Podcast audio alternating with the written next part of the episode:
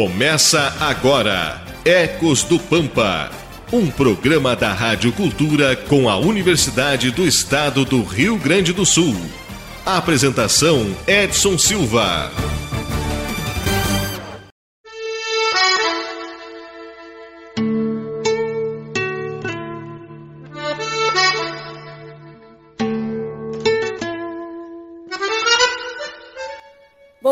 Rádio Cultura M, santanenses, fronteiriços, nossa comunidade da UERGS. Estamos começando nesse momento mais um Ecos do Pampa, aqui na sintonia da 1380 AM Livramento. E como ele sempre diz, mais uma manhã de sábado. Por força maior, hoje a gente está sem o nosso Edson, sem a companhia do nosso âncora, o Edson Silva, que está cuidando da saúde mas na presença da professora Adriana e dos colegas Kathleen Sandin e Manuel Lencina. Hoje é um desafio assumir rapidamente o Ecos do Pampa, mas é necessário por todos vocês, nossos ouvintes fiéis, e claro que também pelo Edson, né, o nosso companheiro aí de jornada. Nós estimamos melhoras para ele e pedimos também que vocês mandem energias positivas para o Edson, que em seguidinha ele possa estar aqui de volta conosco. E no programa de hoje nós trazemos um tema geral para a gente poder conversar. Plantas com potencial de controle, inseticida e herbicida. A utilização de agrotóxicos teve uma crescente utilização nos últimos anos. Entretanto, o uso intenso durante várias décadas levou à acumulação de resíduos tóxicos em alimentos, contaminação da água e do solo, intoxicação de produtores rurais, além dos pequenos consumidores dessas culturas, como os insetos que foram se adaptando, se adaptando e se tornando resistentes aos químicos, entre tantos outros problemas. Ultimamente tem crescido o interesse por substâncias que não apresentem ou reduzam o risco à saúde humana e ao meio ambiente também. Além dessa demanda crescente por produtos saudáveis e eh, isentos de resíduos e agrotóxicos, Felizmente, são inúmeras as plantas que apresentam atividades que podem contribuir na produção desses alimentos, inclusive controlando espécies que não sejam tão desejadas assim, como os insetos e algumas ervas também. E no programa de hoje a gente vai conversar justamente sobre elas, em especial sobre as nossas nativas que possuem esse papel de controladoras. E para isso, então, nós começamos conversando com a professora Adriana. Bom dia, professora. O que, a senhora tem para nos contar sobre elas? Bom dia, Stephanie. É, bom dia, Manuel, Kathleen. Agora que certamente o Edson já está melhorando e ele vai escutar nosso desafio de hoje, né, em fazer o programa sem o Edson, que é o nosso âncora, né, já diz o nome. É, mas certamente ele está melhorando e logo estará aqui conosco. Forte abraço, abração mesmo, Edson, e é, estamos aqui só te esperando, só por ti. É, então, é, hoje nós vamos falar de um tema que é extremamente é, extremamente preocupante, assim, né? Porque a nossa, o nosso território, o nosso solo, o nosso ar, as nossas águas têm sido é, é, manuseadas de uma forma ao longo das décadas, é, sem muita preocupação com o que nós deixamos de resíduos, né? E, via de regra, a maioria dos resíduos são resíduos de é, são resíduos persistentes no tempo, né, que ficam séculos no tempo e que entram é, na cadeia alimentar. E aí, à medida que entra na cadeia alimentar, inclusive entra nos nossos alimentos, né, diretamente nos nossos alimentos e entram nos seres humanos. Então, certamente, é, existem vários estudos mostrando que vários, tipos de doenças né, estão relacionadas diretamente a esse acúmulo dessas substâncias provenientes dos químicos que são utilizados tanto na produção agrícola como pecuária. E hoje a gente vem falar sobre é, esses produtos naturais, né? O que são produtos naturais? É o próprio nome diz, são produtos que vêm é, naturalmente, é, especialmente de plantas, né? Que é o nosso a nossa maior paixão aqui são as plantas, então são produtos que vêm de plantas. Então, é, e são produtos que justamente não são prejudiciais à saúde humana nem ao meio ambiente.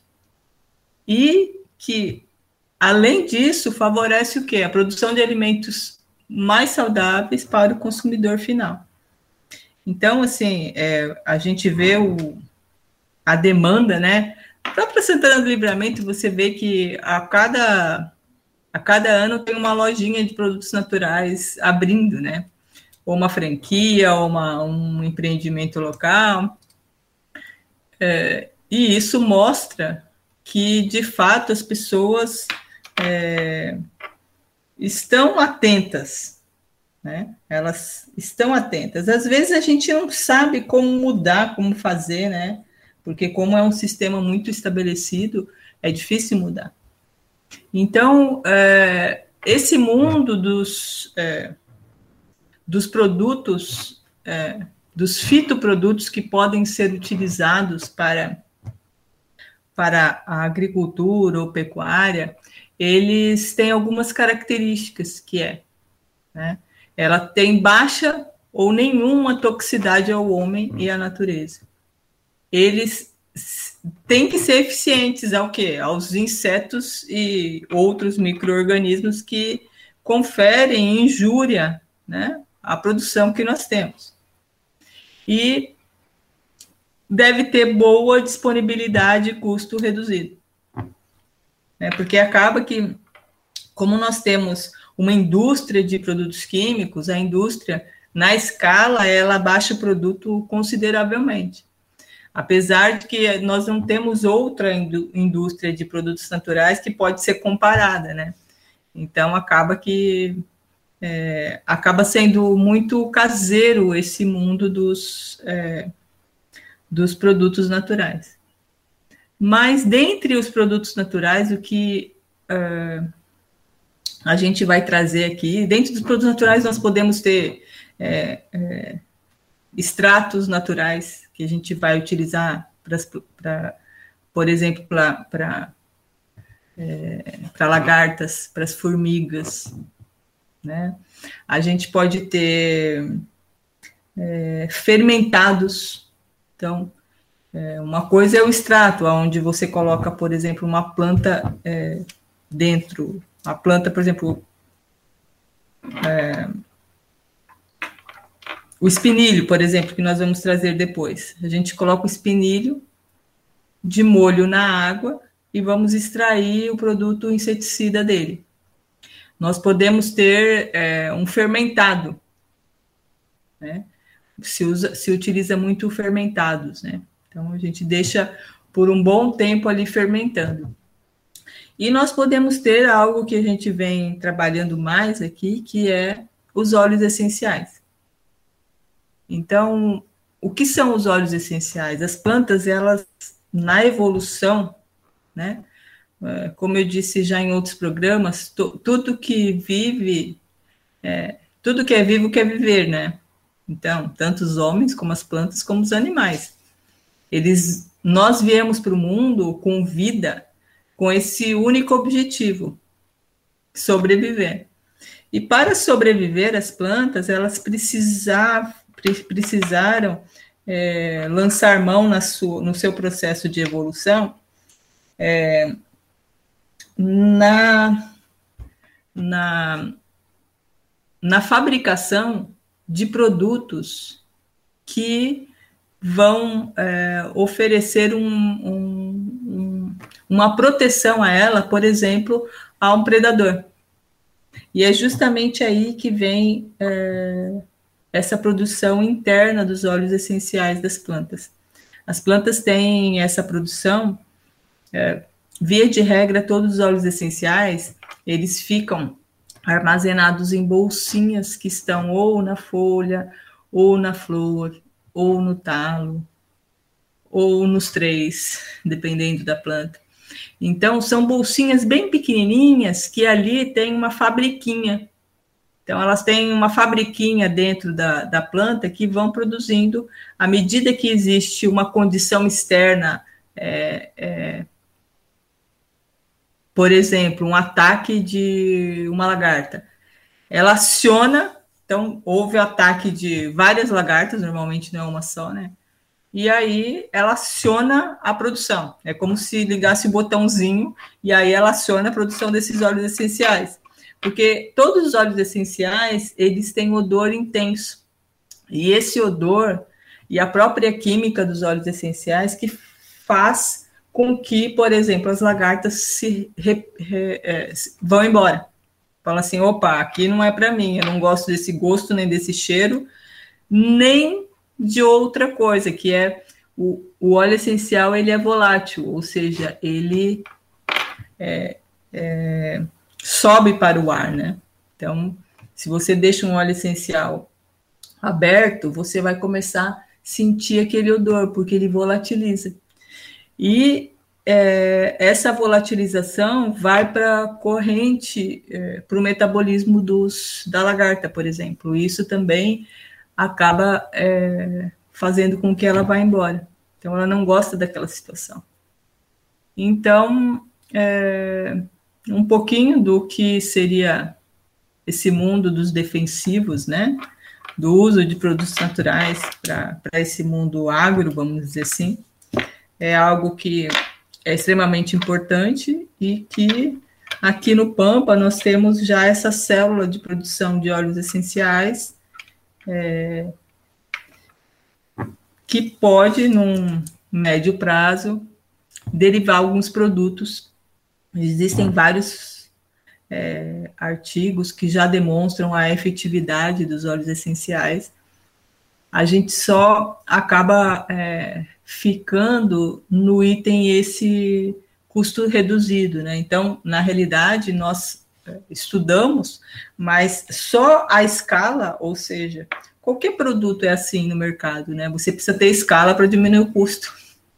Então, por isso que isso é, um, é uma construção, né? É uma construção com estudo. Então, você vai dialogando nesse sentido. Nossa intenção é colocar, de fato, no, no mercado, né? É, via nossos estudantes, é, o empreendimento de nossos estudantes, tem vários estudantes que estão pensando em abrir empresas e que não sei o que mais, e que isso possa ir ao mercado um produto natural do Pampa. Prof, todas as espécies têm óleos essenciais?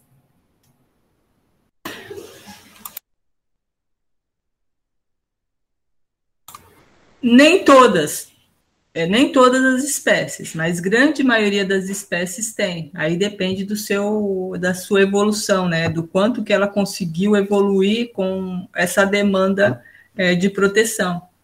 E, e também isso é importante, sim. Às vezes, assim, ah, espinilho tem óleo essencial. Não quer dizer que ele vai ter em, em, em todo momento do ano ele tem óleo essencial. Não então é importante a gente saber que a produção de óleo essencial ela é diretamente relacionada ao estresse que a planta tem. Então, porque é um mecanismo de defesa a produção de óleos essenciais. Então a quantidade ela está diretamente relacionada às condições do ambiente, de temperatura, é, de disponibilidade de água, de, de disponibilidade de presença de, de alguns organismos indesejáveis para ela, né? Mas, mas sim, é, não são todas, mas a grande maioria tem. Perfeito. E nem a todo momento também. Exato. Vamos convidar a Kathleen, então. Todo sábado nos apresenta as curiosidades, né, sobre as espécies. Kathleen, o que, que tu tem para nos contar hoje? Bom dia. Agora, no Ecos do Pampa, curiosidades. Bom dia a todos. É, vamos falar então um pouquinho que durante todos os programas a gente falou de algumas espécies nativas que se destacam como potencial para inseticidas e herbicidas. E agora eu vou comentar um pouquinho delas, qual foram. As folhas do espinilho são como pequenos pompons amarelos que enchem o inverno com seu perfume e beleza, destacando-se entre os campos. Essas flores vêm sendo usadas em cosméticos, na área de perfumaria e na fabricação de inseticidas. Suas folhas surgem no final do inverno ou início da primavera e exalam uma fragrância forte e adocicada.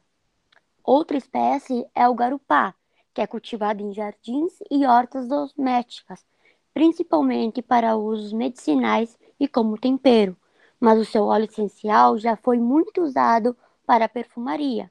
Estudos comprovam que, sendo um óleo voltátil, agem como sedativo, reduzindo febre, infecções pulmonares, bronquites e aliviando espasmos. Além dos usos medicinais, seus efeitos ajudam como sendo inseticida e bactericida. Outra espécie é o araçá, pertencendo ao gênero Pêssino. É bastante cultivada em pomares domésticos, principalmente aqui no Rio Grande do Sul. Ele é conhecido pelo seu potencial medicinal antibacteriano, antifúngico e anti-inflamatório, antioxidante, antitumoral e herbicida. E a última espécie seria as plantas da mesma família da chirca, família das astráceas. São extensivamente estudadas quanto à sua composição química e atividade biológica, inclusive como inseticida. Então seria essa alguma das espécies potente para esse papel, esse potencial. Obrigada, Kathleen. Aí então quatro nativas, né? Na verdade, a, a quarta é a, as plantas da família da chirca, que tem esses potenciais específicos. O espinilho com um aroma forte, o garapá como inseticida e bactericida, o araçá também como herbicida e as chircas inseticidas, né? A gente sabe que já existem pesquisas que nos alertam sobre a importância de desenvolver esses tipos de produtos com essas finalidades para a agricultura, muito pelo que a professora comentou lá no início, né? Para que a gente possa reduzir ou zerar os danos que, que esses alimentos carregam com si, em função dos agrotóxicos. E quem tem um pouco mais para falar sobre isso para a gente é o Manuel. Bom dia, Manuel. Bom dia, uh, bom dia, professora Stephanie e Kathleen, os nossos ouvintes também. Uh, então, primeiramente, queria desejar aí um, um forte abraço aí, ó, uma pronta recuperação ao nosso colega Edson, né, como tu destacaste ali no, no início do programa, né, a ausência dele aí, mas é, ficam as orações aí, a torcida que prontamente ele tem certeza que ele vai, vai estar conosco aí. Né, então, um forte abraço aí, Edson. É, então, dando continuidade aí ao nosso programa, né, e, e, e, então falando um pouco mais, né, trazendo aí é, os problemas então decorrentes, né, da, da utilização dos pesticidas químicos, né, eles vão nos alertar para a necessidade então de, de, desenvolver novos tipos de agentes, né, de controle uh, mais seletivos e menos agressivos, né, o, o ser humano e o, o ambiente também. Então, nesse sentido, é, as mais recentes né, investigações de vários países vão confirmar que, que alguns óleos essenciais, né, é, já dito aí no, pela professora, da, das plantas têm não apenas a capacidade de, de repelir os insetos, né, mas, mas eles vão apresentar também uma ação uh, inseticida através do contato direto ou pelas, pelas vias respiratórias né, dos insetos, né, é, só ao inalar. Então, é, alguns apresentam ainda ação fungicida também contra algumas, algumas doenças importantes da, da planta, né? É, um exemplo, o óleo essencial estabelecido já, então, com ação inseticida, é o, é o óleo da citronela, então, é presente em algumas plantas aromáticas, né, como capim-limão e, e, e, o eucalipto sendo utilizado na, na fabricação de repelentes, né? contra os, os mosquitos e borrachudos. Então, eu, é alguma andança aí é, no interior aí do, do município, não, agora não recordo, é, de um produtor é, que eu tive, ele utilizava esse tipo de esse tipo de mecanismo aí de é, no controle de alguns insetos, né? Então eu lembrei agora, é, só infelizmente não lembro quem é, e aonde, mas essa pessoa ele usava é, tinha horta, então vamos dizer assim, tá em cada cabeceira da horta ele usava o capim limão, né, no controle da dos insetos e, e felizmente teve algum resultado, né? Então como como já diz aqui, como a gente comentou agora, a questão da utilização, né, do, do, do capim-limão pelo por, por esse óleo, né, pela citronela. Então ele utilizava em cada cabeceira de, de da horta, eh, de cada cultura ali que ele plantava, ele utilizava um, antes de, vamos dizer assim, antes de começar aquela horta ali, de fato mesmo tinha um pouco de do capim-limão, né, da, da, dessa erva aí para para repelir né, esses insetos. Então, tu vê como é como eficaz, né? Você mostra eficaz. Né? Então, nesse controle ele dizia que que tinha funcionado muito bem, né? Então, só uma lembrança aí que, que eu acho que, que vem a contribuir também, né? Então, é... então nós sabemos, né, que, que quimicamente existe uma, uma infinidade de espécies nativas, né, que, carecem de, de pesquisas científicas, né? Por isso, é, para conhecer esse tipo de potencial nas plantas, né? A etnobotânica é um excelente ponto de partida. Então, porque a, a, comunidade acadêmica ela tem um papel de buscar, né? Então, pesquisar, avaliar aquilo que, que é presente na vida, no, no cotidiano da sociedade. Então, esse assunto reflete muito sobre o poder de observação, no que se refere a inseticidas, os agricultores sabem da prática aquilo que funciona melhor, né, de cada espécie sobre cada cultivo. Né, também é importante lembrar que constantemente os insetos sofrem adaptações e eles se adaptam, né, para sobreviverem, uh, assim como as plantas, né, assim como as pessoas. Então, logo que eles vão se adaptando uh, para sobreviverem aos conjuntos de produtos que, que o repelem.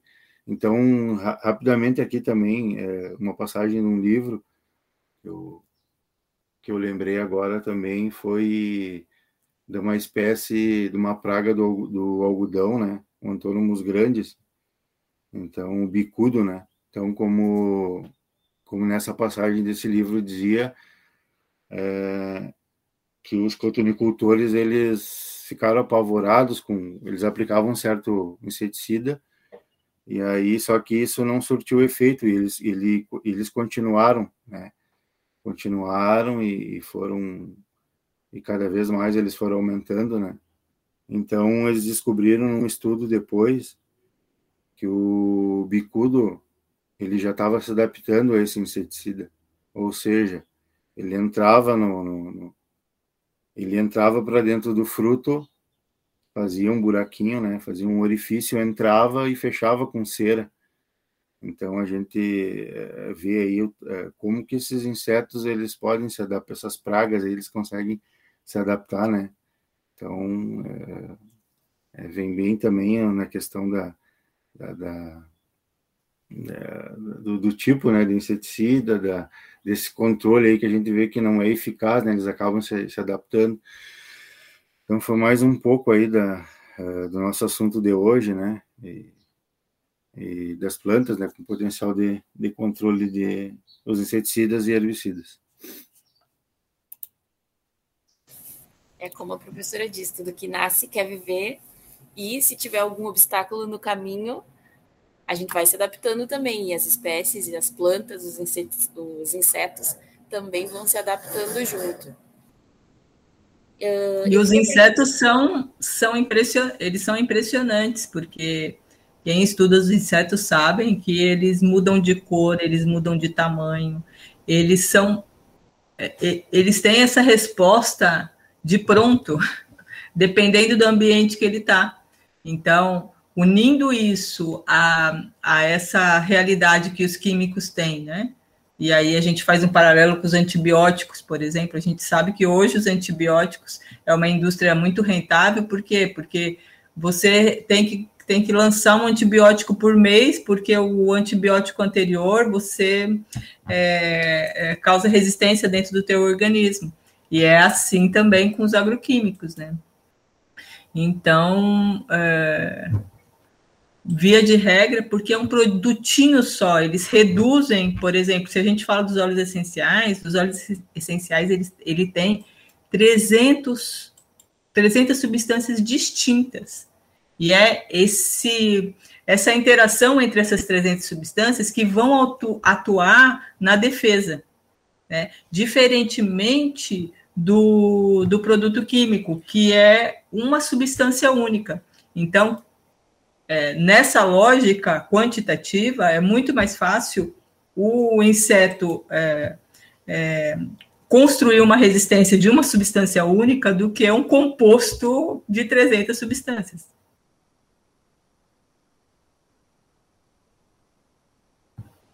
Prof, tem alguma receitinha prática que a gente possa fazer até de repente na horta da casa da gente com ação inseticida? É, então, todos os, os é, óleos essenciais, eles são antifúngicos e a grande maioria são inseticidas. Então, assim, se as pessoas é, perceberem, é, é, por exemplo, o garupá que nós falamos hoje, né, que ele tem potencial inseticida. É, se você pega a folhinha dele e amassa, você vai ver que ele é cheiroso. Esse cheirinho cheiroso, isso é óleo essencial. Então, se você é, pega, novamente, a gente já deu esse tipo de receita, a mesma receita que é para o humano, a gente pode usar para a horta também. Então, você. É, o tema é que você tem que coletar né, as, as folhas. Né? Digo coletar as folhas porque poderia os galhos também, porque a gente sabe que nos galhos de garupá tem óleo essencial. Só que aí você teria que triturar esse galho. Aí, se você tiver algum equipamento para triturar, perfeito. Então, aí você tritura e você coloca de novo com. Aí, como é para a horta, você pode colocar 30% de álcool comum, não precisa ser álcool de cereais. O álcool de cereais a gente usa quando a gente vai utilizar nos humanos. Então, álcool comum e 70% de água. E depois isso você é, deixa por sete dias ali, e depois isso você ainda dilui em cinco, ou seja, você pega uma parte daquilo, mais cinco de água, e aí você pulveriza.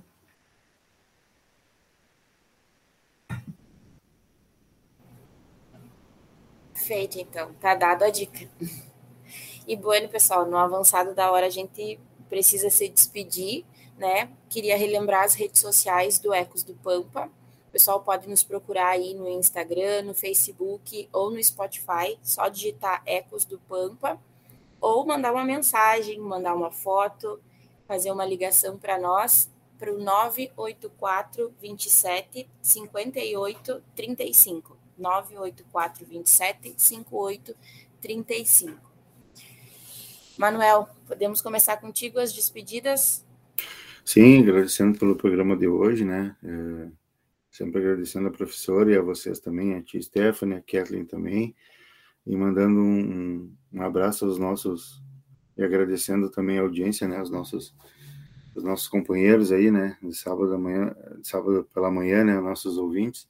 E agradecendo aí por tudo e deixando um grande abraço e um ótimo final de semana. Bom final de semana, Manuel. Kathleen? Vamos embora. Queria é, te parabenizar pelo teu empenho, desejar uma pronta recuperação para o Edson, que estamos na torcida aqui por ele, e se despedir, é, agradecer por mais um sábado, até a semana que vem. Fiquem todos bem. Até a semana que vem, Kathleen. E professora Adriana, por favor. Certamente o Edson vai ficar bem feliz, né? Como ele sempre diz, a nossa Maju do Pampa é aí se, é, se colocando na, né, à frente no momento que nós precisamos, né? Então, todo carinho aí para Stephanie, todo carinho para nós todos e muito carinho para o Edson, porque a gente já está com saudades, né? Porque o Edson tem esse é, esse espírito de alegria, né? Que faz falta. Verdade, saudades do Edson. Então, nós agradecemos, né, e nos despedimos do programa de hoje, desejando aí uma boa recuperação para o Edson, muita saúde, muita tranquilidade nesse momento. E também agradecendo a compreensão de vocês que através desse formato aí temporário, né, seguem nos acompanhando, seguem nos escutando todo sábado pela manhã. Então, desejar um excelente final de semana para todos e até sábado que vem aqui na Rádio Cultura. Bem na sequência, o programa Na Hora da Verdade.